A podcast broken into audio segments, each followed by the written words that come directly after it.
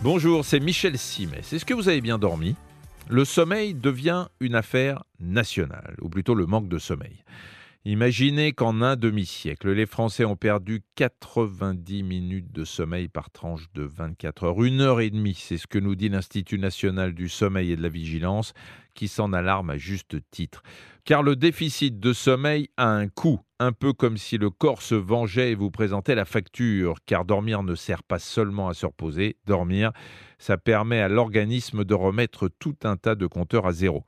Pendant qu'on dort, le corps, lui, ne chôme pas. Alors bien sûr, dormir permet de se réparer physiquement, mais un bon dodo est aussi excellent pour le mental. Pendant la nuit, les tissus se réparent, les cellules se régénèrent, notre mémoire consolide tous ses acquis. Le corps élimine certaines toxines et se débarrasse autant que faire se peut de tout le stress accumulé pendant la journée. Si vous lui laissez peu de temps, l'organisme ne pourra pas faire tout ce boulot. Voilà pourquoi je crois utile de vous rappeler quelques fondamentaux sur le sommeil. Une nuit de sommeil est composée de cycles. Chaque cycle dure environ 90 minutes. À l'intérieur de chacun de ces cycles, le sommeil passe par quatre stades consécutifs. Premier stade, ça dure quelques minutes. On somnole, on se sent partir.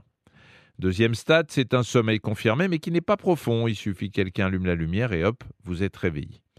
Troisième stade, alors là, c'est le sommeil profond. Et quatrième stade, c'est celui du sommeil paradoxal. C'est à ce moment-là qu'on rêve. Alors que faut-il faire? Ah bah, L'idée, c'est de ne pas rater le train du sommeil lorsque vous le sentez arriver et d'éviter d'être sorti du lit par un réveil qui vous cueillerait pendant le sommeil profond, parce que là, vous êtes sûr d'avoir la tête à l'envers pendant toute la journée. Voilà pourquoi vous devez envisager de dormir pendant une durée qui soit un multiple de 90 minutes, hein, puisque chaque cycle, je vous l'ai dit, dure 90 minutes. Ce que je vous conseille de faire, c'est de vous mettre au lit un quart d'heure avant votre heure de coucher habituelle et de voir si vous avez réellement besoin d'un réveil pour vous lever. Si le réveil est toujours aussi indispensable, bah, couchez-vous un quart d'heure encore plus tôt le lendemain.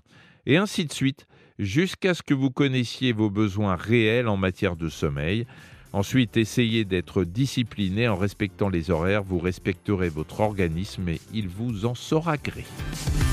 Merci d'avoir écouté cet épisode de Ça va beaucoup mieux. Si vous avez aimé, n'hésitez pas à en parler autour de vous et à nous mettre des étoiles.